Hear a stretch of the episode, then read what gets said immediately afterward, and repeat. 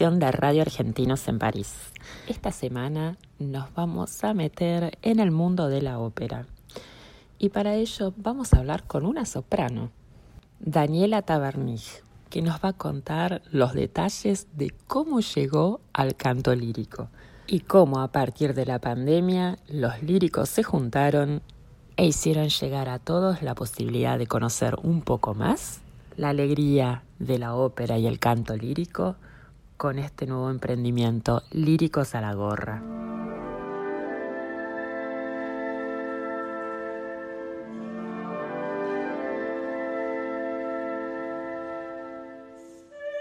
Bueno, y ahora nos encontramos con Daniela Tabernich, cantante lírica y actriz, eh, oriunda de Santa Fe. Hola, Dani, ¿cómo estás?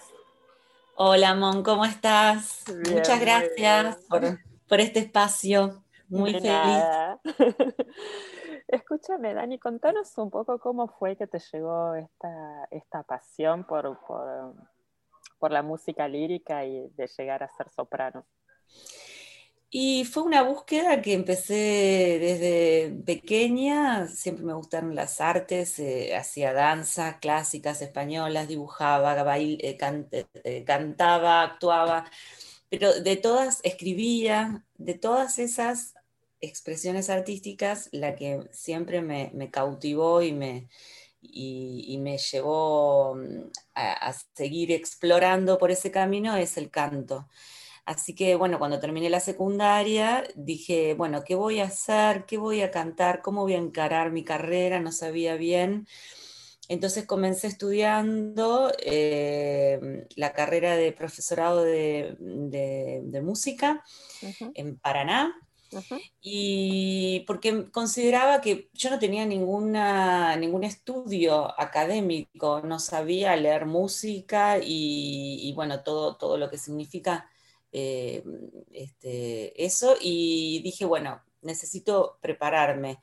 Elegí esa carrera que me permitía hacerlo inmediatamente porque era mucho más de fácil acceso. Siendo que yo no tenía conocimientos musicales previos. Y bueno, ahí empecé a tomar contacto con profesores de canto que me dijeron que tenía condiciones para la lírica. Y yo al principio un poco desconfiada, digo, bueno, ¿qué es esto? Empecé a investigar. Claro, y, y durante varios años eh, siempre me debatí entre si mi camino estaba en el canto lírico, en la ópera o en el canto popular. Claro. Y Pero te hago eh, una pregunta. ¿Vos sí. de chica, eh, contacto con, lo- con el lírico? No, nada. No, no, yo tuve contacto siempre con la música clásica, con la música académica, porque en el- al estudiar eh, danzas clásicas eh, tenía acceso a, a- a esa música y además, bueno, en mi casa se escuchó siempre mucha música y cuando era adolescente mm, eh, mm, empecé a comprar una colección de CDs que, que lanzó una revista de- y bueno, y ahí de, de música clásica y ahí empecé a escuchar mucho más música clásica por mi cuenta y había algo de ópera. Pero hasta ese entonces yo lo tomaba como, bueno, algo que está ahí, pero no, no, le- no, no sabía bien qué era. En Santa Fe, capital donde yo vivía, no, no había muchas oportunidades de escuchar este, ópera en vivo, como suele pasar en el interior del país, y más en esa época. Y bueno, la cuestión es que mm, recién cuando empiezo a tomar clases de canto, estudiando en, el, la Escuela del Paraná. la Escuela de Paraná, em, empiezo a tomar contacto real con la ópera, empiezo a escuchar eh, y ahí es donde empiezo a conectarme y a investigar y a ver videos y videos y videos y escuchar eh, cassettes en ese momento CDs. Sí, obvio. Y tratar de encontrar material por donde sea, los VHS, o sea, grababa los programas de televisión donde pasaban ópera, los grababa todos, me los guardaba, los volvía a escuchar. Digamos, bueno, este, debo decir que desde un comienzo me sentí sumamente cautivada por, por este arte. Y, y la, la, el error quizás, que no es un error, sino bueno, lógico, es, una situación lógica que se da porque desde los maestros también se presenta esta, esta especie de competencia entre lo popular y lo clásico y que los dos no pueden coexistir en el mismo espacio, en el mismo espacio-tiempo. Eso es un error, eh, este, no hay que elegir. Este, se puede, digamos, convivir con las dos cosas, pero sí es verdad que a la hora de decidir el camino profesional, sí hay que tomar una decisión porque, bueno, son, son, son caminos que presentan dificultades y desafíos distintos.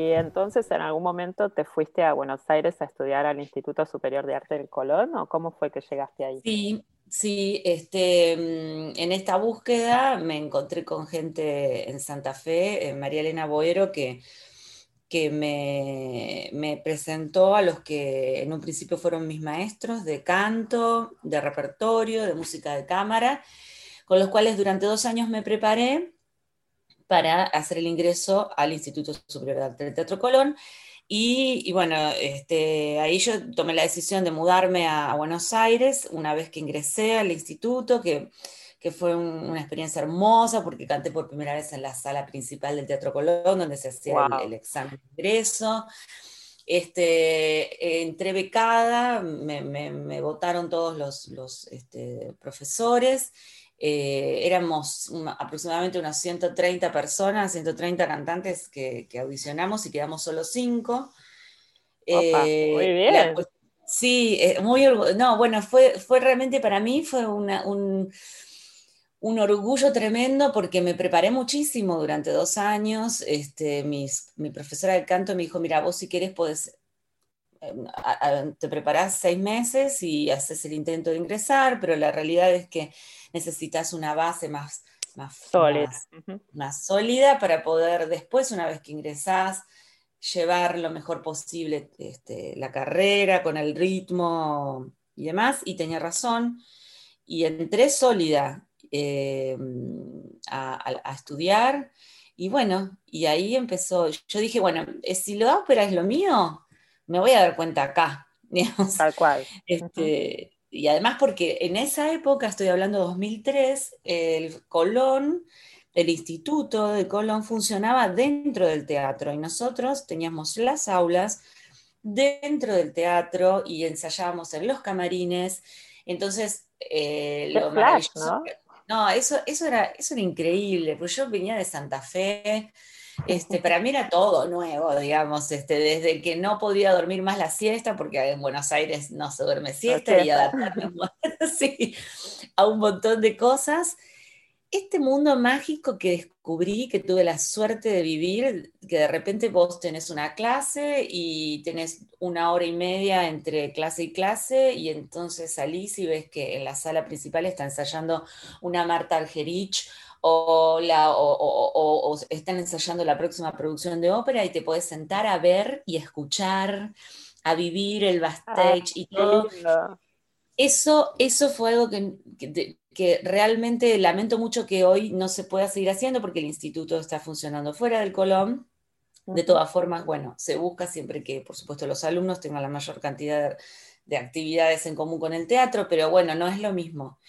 Y para mí fue, fue, una locura, o sea, yo estaba en las nubes y me la pasaba dentro del teatro, digamos, los primeros años y, y bueno, y ahí empezó, digamos, todo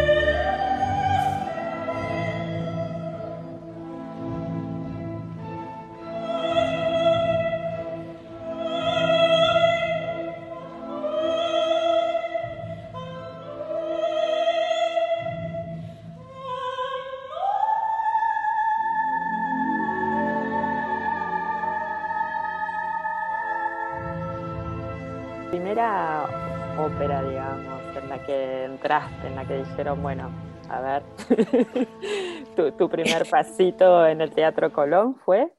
Sí, yo debuté eh, en una ópera como solista en el Teatro Colón en el 2005 con un rol en realidad en el 2004 eh, hice unos personajes eh, secundarios que ni cantaban, actuaban nada más. Claro. Eh, pero bueno, de cantar un personaje este, mm, solístico, pequeño, pero solo, en el Colón 2005, eh, en una zarzuela que se llama Doña Francisquita, me acuerdo. Eh, el personaje de Ay, sí, fue algo increíble. Yo estaba muy nerviosa en los ensayos. La primera nota que di fue, me equivoqué. Empecé en otra tonalidad. En, el, director de orquesta me miró como diciendo, ¿qué onda? Y bueno, Claro, porque estaba muy nerviosa, pero después este, enseguida me...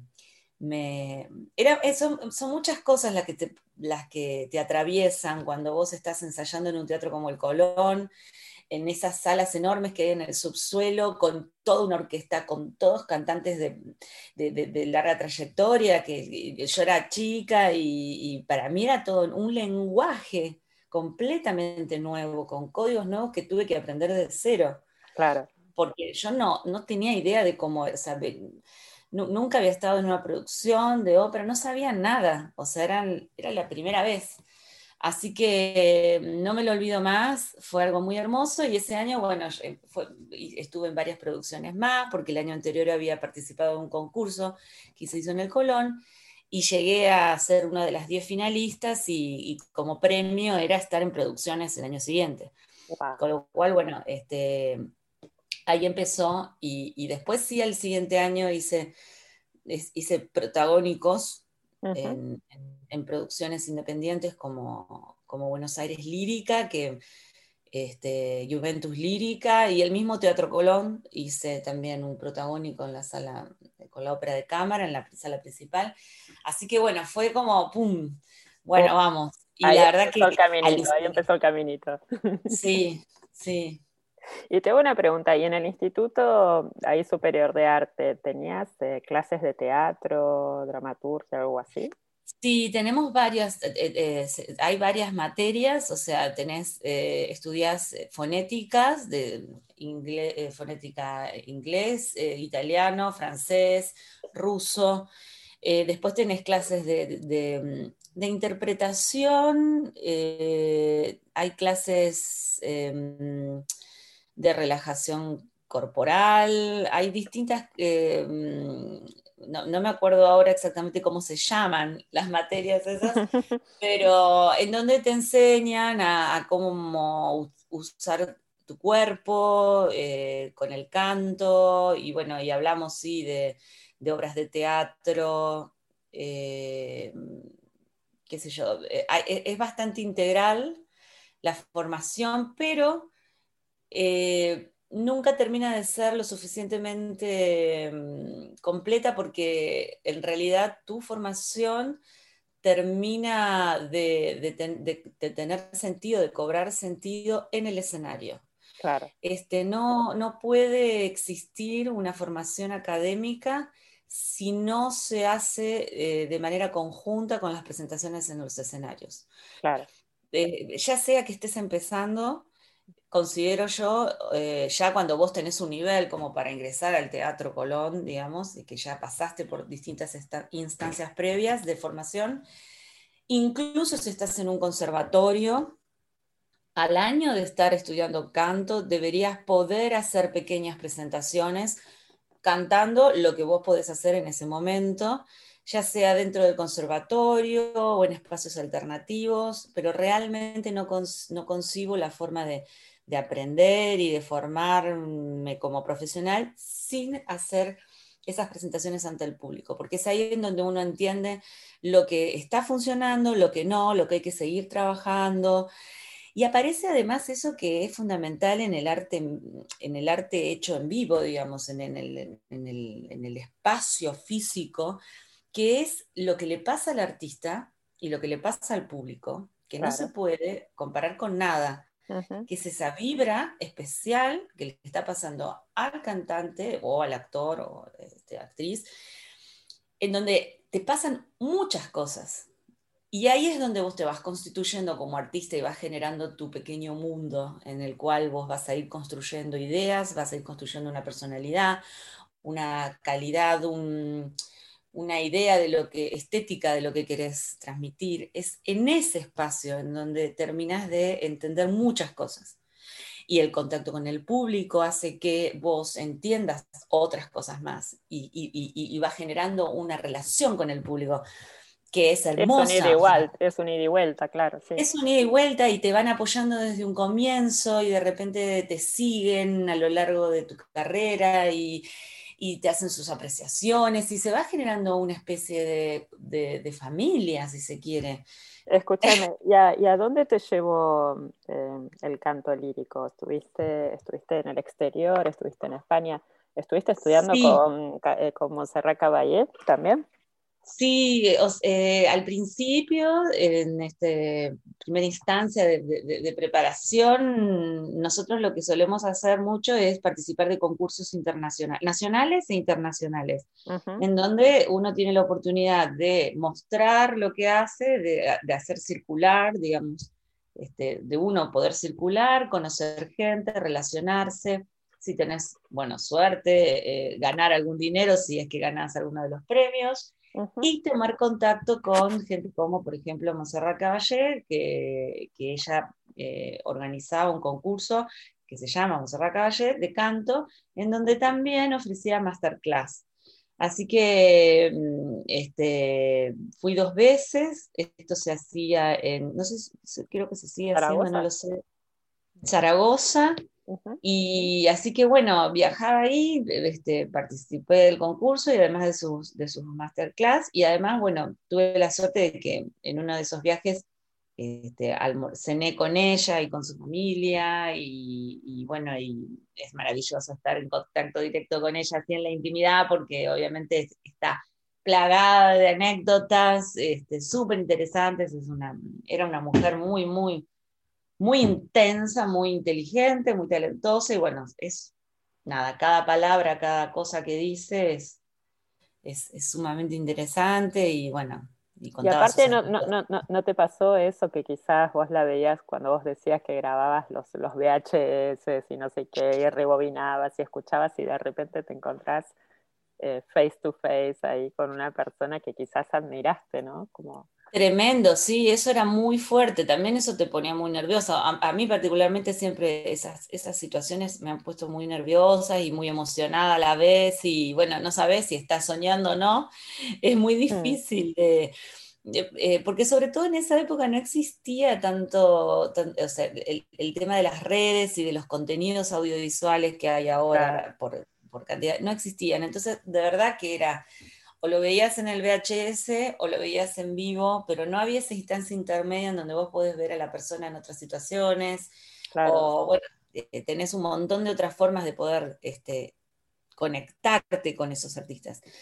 Así que era, era fuerte y, bueno, este, así fue que en uno de los concursos que hice acá en Buenos Aires, eh, eh, que organizó la Embajada de Grecia, eh, lo gané y entonces el, premio era ir a, estudiar al Conservatorio Nacional de Atenas, donde había estudiado María Calas en su momento, que la diva, el ejemplo de...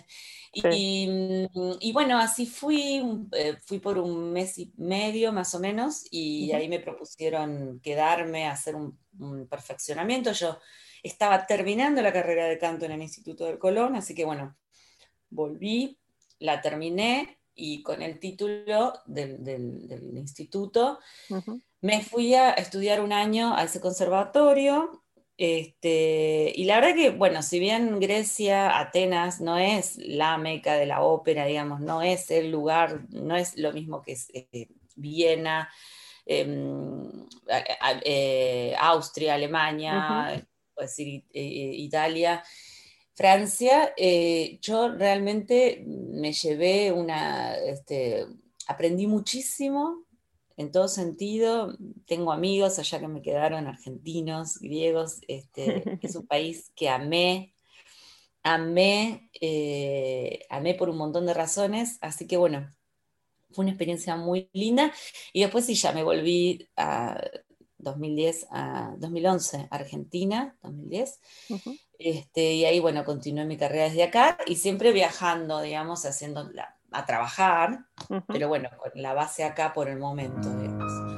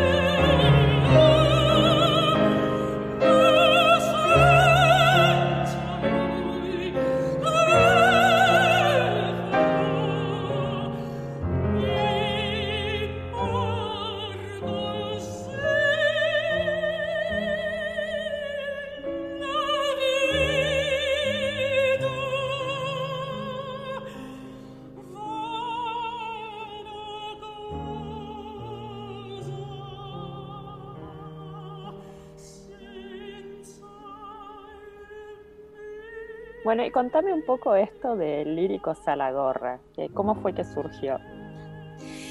Líricos a la Gorra surgió eh, de, una necesidad que tuvimos un grupo de cantantes, de artistas en general, cantantes, pianistas, directores de orquesta, pequeño grupo. Eh, nosotros apenas comenzó la, cuarentena, digamos, yo, estaba en Madrid, bueno, logré venir este, para Argentina y nos pusimos en contacto con un grupo de colegas cantantes y dijimos, bueno, ¿qué vamos a hacer? Porque todos nuestros contratos, yo soy artista 100% independiente y vivo 100% de eh, mi, arte, digamos, mi canto. Así que eh, en, ese momento, al igual que otros colegas, se nos cayeron automáticamente todos los contratos del año. No sabíamos qué iba a pasar. Nos organizamos y eh, conformamos una asociación que se llama Cantantes Clara, Cantantes Líricos Asociados de la República Argentina, que se acaba de conformar, nos llevó nueve meses organizarla. Pero claro, hace tres meses, pues, allá por septiembre, eh, cuando se empezó a abrir la cosa y veíamos que los shoppings estaban abiertos, que bueno, que el fútbol había empezado y demás, a mí se me ocurrió decir, bueno, a ver, este, necesitamos necesitamos que la gente se entere de que seguimos acá, de que existimos, de que tenemos esta problemática, que es que hace siete meses no estamos trabajando y de que necesitamos volver y necesitamos que se nos tenga en cuenta, al igual que el fútbol, al igual que los shoppings, que somos también esenciales. Así que dije, un grupo pequeño, salimos a la calle, fuimos a Plaza Francia, con un pianito a pila y un, parlantito.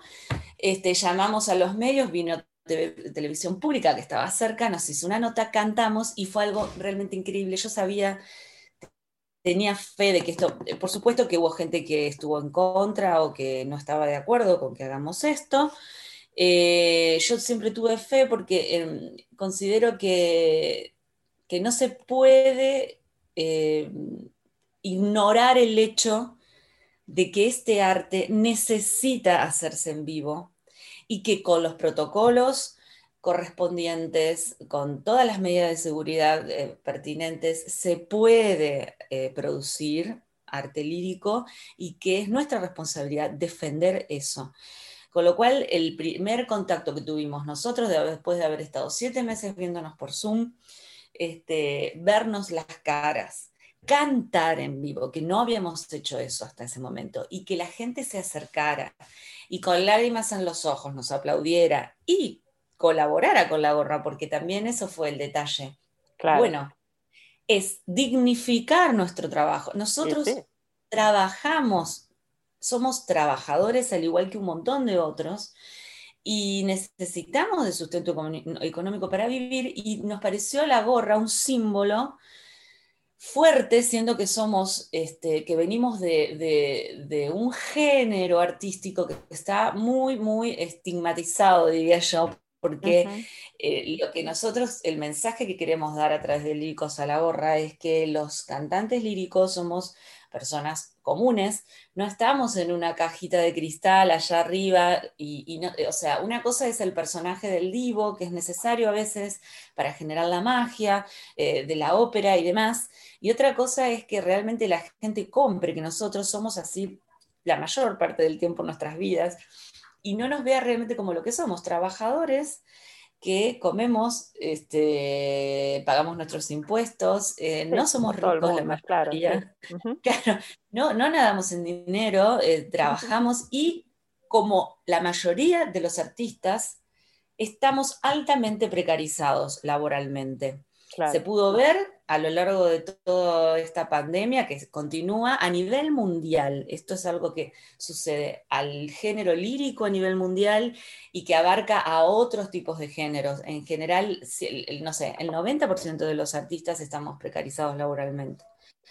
Entonces dijimos, ok, esto ya lo sabíamos. Individualmente nos quejábamos y decíamos, esto tiene que cambiar. Pero lo que entendimos y lo terminamos de corroborar con este movimiento, es que nadie se salva solo y que si no nos unimos y dejamos de lado nuestras diferencias, nuestros egos, nuestras este, inseguridades, todo eso que hace que nos separemos y que esa separación y esa individualidad les conviene a mucha gente, si nosotros logramos atravesar todas esas dificultades propias, sobre todo del cantante lírico, que tiene una forma, la carrera del cantante lírico es muy solitaria, muy individualista, es, es sálvese quien pueda, es yo, yo, yo, yo, yo. Entonces, si logramos atravesar eso y realmente hacer un trabajo en equipo, que es muy difícil, podemos llegar a lograr cosas interesantes, digamos, como la visibilización de un arte que no es masivo, cuando sí debería serlo, porque tiene todas las cualidades y las características y los condimentos para hacerlo. Pero nos empezamos a preguntar, ¿por qué no? Entonces, hay, en este movimiento que fue creciendo, porque ese primer día nos echaron de la plaza. O sea, Sí, terminamos de cantar y se, acercó, se acercaron un par de policías muy amables, debo decir, muy correctos, nos dejaron terminar de hacer todo y nos dijeron que, bueno, que eh, esto, este, todavía no estaban permitidos los, los eh, estaban a una semana de empezar a alargar los protocolos, no solo que, para los espectáculos al aire libre, nosotros lo que hicimos con eso es decir, bueno, poner un poquito de, de presión desde nuestro humilde lugar y entonces los señores estos nos dijeron, bueno, se tienen que retirar porque esto no está permitido, la aglomeración de gente, este, y si ustedes siguen, los tenemos que sumariar y demás. Bueno, con lo cual nos retiramos y a la semana siguiente no sabíamos bien qué hacer, pero fuimos nuevamente a la Facultad de Derecho, que está enfrente de donde estábamos, de Plaza Francia. Que nos pareció ideal porque es un, tiene unas escalinatas enormes abajo hay este, una bicisenda, una ciclovía que pasa, una vereda también bastante ancha. Y dijimos, bueno, venimos acá sin piano, fuimos esa vez a cantar a capela. No sabíamos si íbamos a poder cantar, si nos iban a echar o no. Claro. Fuimos cantamos a capela, se juntó gente. Al fin de semana siguiente volvimos a ir. Y así, fin de semana a fin de semana, nos dimos cuenta que no nos echaba nadie, cada vez se sumaron más colegas, más pianistas, más directores eh, de, orquesta, más cantantes. Y eso fue creciendo, fue creciendo hasta que un día pasó que, esto acabe de aclarar que no, lo hacemos totalmente a pulmón. Por ejemplo, eh, tuvimos que conseguir que nos presten un generador para tener luz, porque ya eh, los elementos técnicos cada vez fueron un poco mejor. Y un día salimos en La Nación contando todo esto. Al día siguiente, cuando fuimos a las escalinatas, el señor rector de la eh, Facultad de Derecho no tuvo mejor idea que echarnos. No. Nos, mandó la, nos mandó la seguridad y nos dijo que nosotros no podíamos utilizar las escalinatas de la Facultad de Derecho, porque es un ente autárquico, y ellos se reservan ese derecho y no podíamos seguir. Que si cantábamos a capela todo bien, pero nada de instrumentos y demás. Bueno, con lo cual dijimos, perfecto, sabíamos que la calle sí se podía usar, que es pública, así que dimos vuelta a todo, actuamos abajo en la vereda y utilizamos de tribuna las escalinatas, con lo cual eso no favoreció.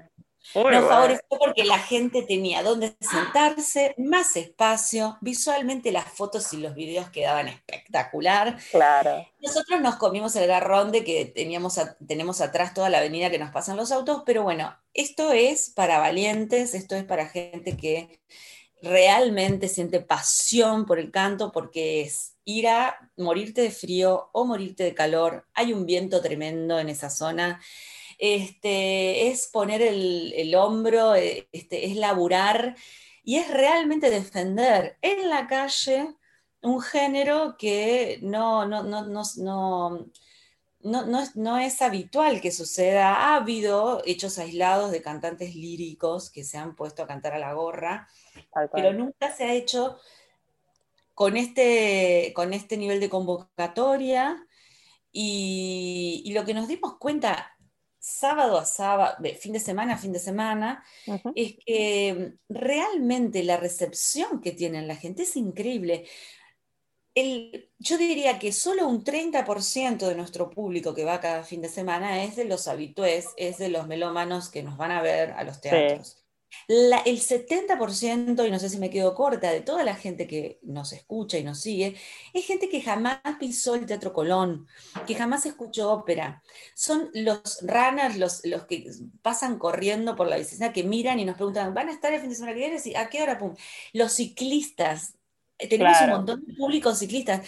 la gala de fin de año este, fue genial porque hay una foto que a mí me, emocionó mucho de un, de un chico que trabaja en el Rappi, en el Rappi, distribuye este, comida, delivery. comida delivery y se tomó el descanso, tiró las bicicletas, utilizó la mochila donde lleva los pedidos como, como asiento este, y se acostó a ver lo que hacíamos, a escuchar Mozart, a escuchar Beethoven, a escuchar este, Verdi, Puccini, todo lo que...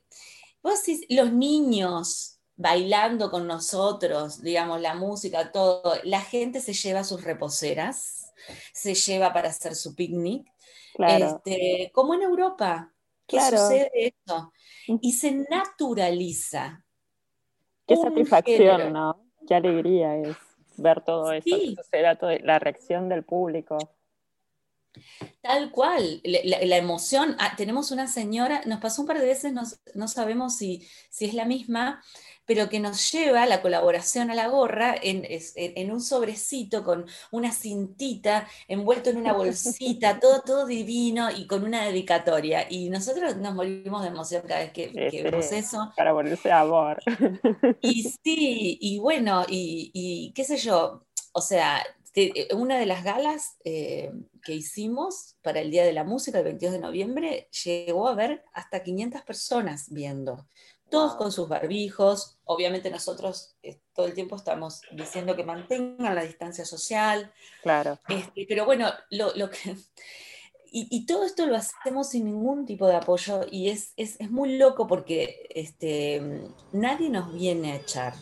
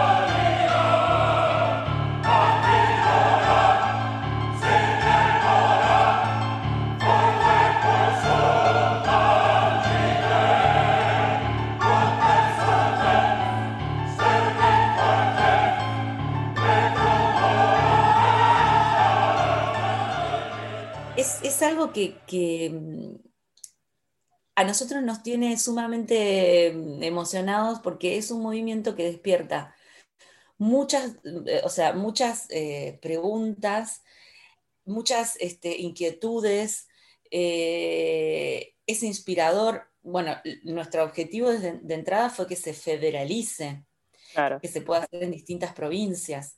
Al principio no se podía porque por las distintas restricciones, eh, apenas se, se, pudo hacer, se, ya se hizo dos veces en Santa Fe Capital, se hizo una vez en Paraná, se hizo dos veces en la ciudad de La Plata, y nos parece interesante porque esto también hace que nos comuniquemos con nosotros desde la Asociación Clara, ya hemos hecho muchas reuniones con este, representantes de distintas provincias de la música académica. Y nos empezamos a conectar y a, charlar de las distintas realidades, digamos, de la música académica en las distintas provincias de la Argentina. Y este movimiento lo que hace también es acentuar esa comunicación que se da de manera espontánea, en donde hacemos Zooms con gente como el último que hicimos de Concordia, de, de Concepción del Uruguay, eh, y de Colón, en donde nos contaban en qué situación estaba están ellos allá, los, estudiantes de canto lírico, este, los profesionales, las dificultades, los solos que se sienten, los desamparados que se sienten. Entonces, y, la alegría que les da el poder comunicarse a través de esta movida, de poder intercambiar ideas, lo acompañados que se sienten.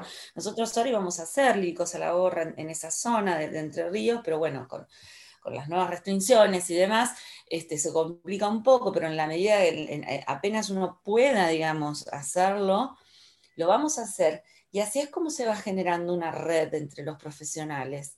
y las provincias mm, que sufren más la soledad la falta de contención de, las instituciones, eh, van logrando tomar, cobrar fuerza espiritualmente sobre todo, que es tan importante, que es una de las cosas que más este, funcionaron con este movimiento. No estás solo, no estás solo, no estás solo, sos estudiante de canto en un conservatorio, podés venir. Sos este, cantante de coros amateurs, podés venir. Sos eh, profesional eh, de alto nivel, consagrado de años, podés venir. Estás en un coro profesional, podés venir. Digo, este, podemos unirnos todos en una sola voz y hacer arte de calidad en la calle. Y que todo el mundo tenga acceso. Es que sí, porque también si te pones a pensar, no sé, nunca se le ocurriría ir y que piensa que nunca va a tener la oportunidad de, ver una ópera o, algo lírico en la calle. Es, es, genial. Sí, sí. De hecho, a ver, este, hay una realidad. El Colón, digamos, este, es accesible pero las entradas son muy caras. Eh, podés acceder a las más baratas arriba de todo, que está bueno también. Ellos, ellos como otros, a nivel mundial hay una pérdida de público, digamos, el público no se renovó como se debería haber renovado, entonces obviamente va desapareciendo un público y no va apareciendo otro. Con lo cual es un una problemática que está viviendo el género lírico a nivel mundial, la música académica, la música clásica a nivel mundial, y creo que es una responsabilidad de las instituciones que producen este, este tipo de espectáculos, este tipo de arte, de masificarlo, de favorecer que la gente pueda consumirlo y que no alcanza solo con transmisiones por internet. No, Se necesitan tener este, políticas culturales, gestionar desde un lugar en donde se piense que este arte tiene que llegar a la mayor cantidad de gente posible.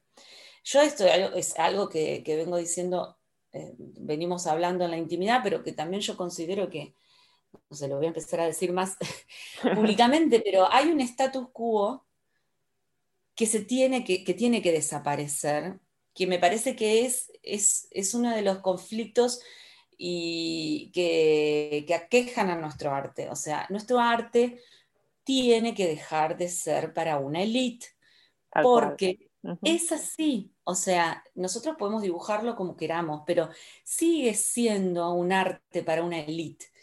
Hay gente que le conviene que así sea. A los artistas no nos conviene, porque mm, nosotros eh, no podemos depender de una élite. Nosotros necesitamos tener el privilegio que tienen otras artes como el cine o como el teatro, que, eh, eh, que, que tienen una llegada masiva y que tienen una capacidad de producción mucho más grande que la nuestra. Nosotros también queremos eso.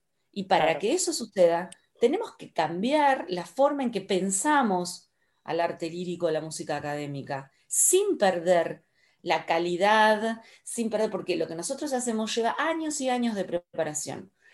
Y no se puede, está bien que es muy difícil mantener eh, la calidad del producto, porque no se pueden hacer muchas cosas en cualquier lugar y demás. Claro. Pero considero que si, como todo, no se adapta a los nuevos tiempos, si no se adapta a esta evolución que los seres humanos eh, transitamos constantemente, es un género que está eh, destinado a morir. O sea, ¿cuál es nuestro público? ¿Cómo hacemos para que la mayor cantidad de gente nos escuche y nos conozca? Porque no, yo estoy completamente segura y muchos, no estoy diciendo nada nuevo, pero lo corroboramos fin de semana, fin de semana, o cada vez que yo voy a alguna reunión y me pongo a cantar o lo que sea, que no hay persona en el planeta que no le guste escuchar ópera. O sea, No, es, es- no o toda sea, la a donde, ópera. a donde te transporta la ópera a, nivel musical es increíble. Yo creo que le pasa a todo el mundo, ¿no? Esta cosa de Sí. que escuchás y te atraviesa el alma directamente.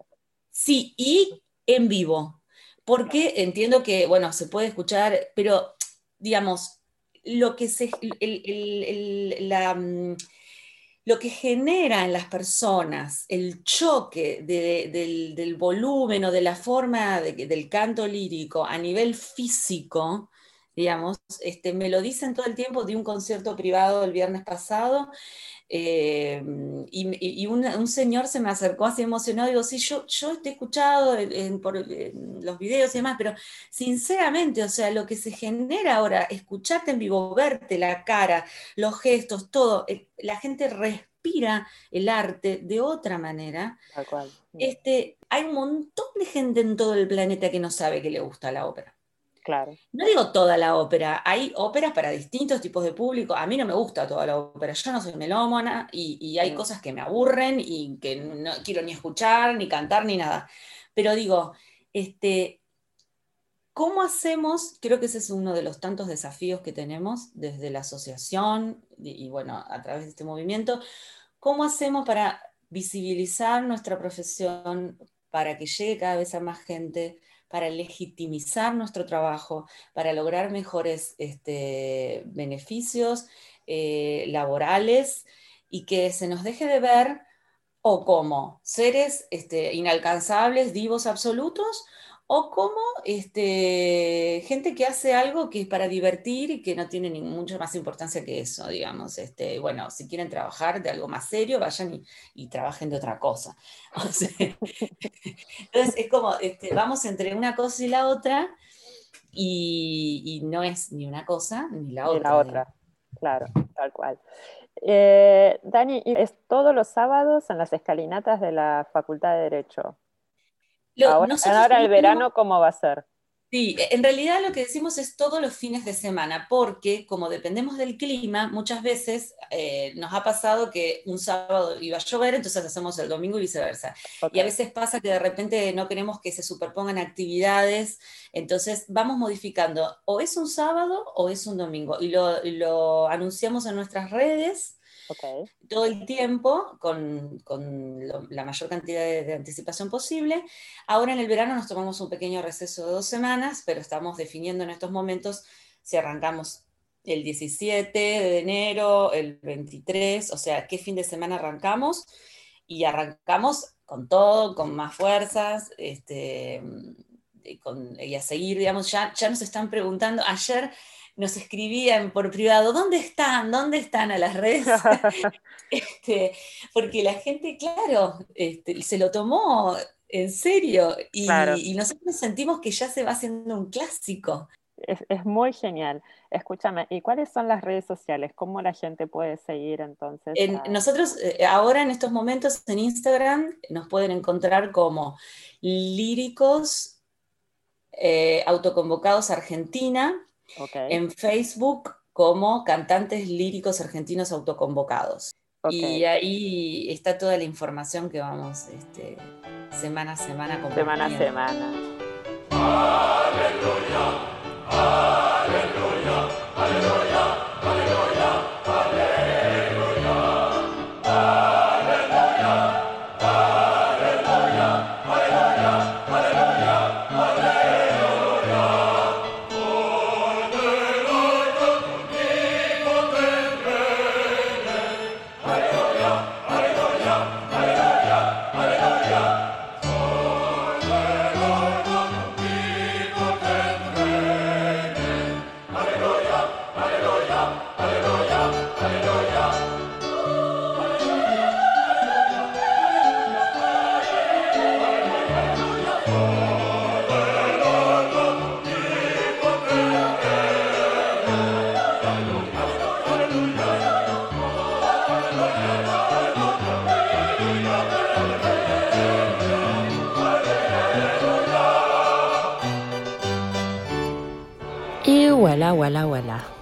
Así terminamos esta edición llena de emoción de Radio Argentinos en París. Los esperamos la próxima semana a la misma hora por Radio Gran París.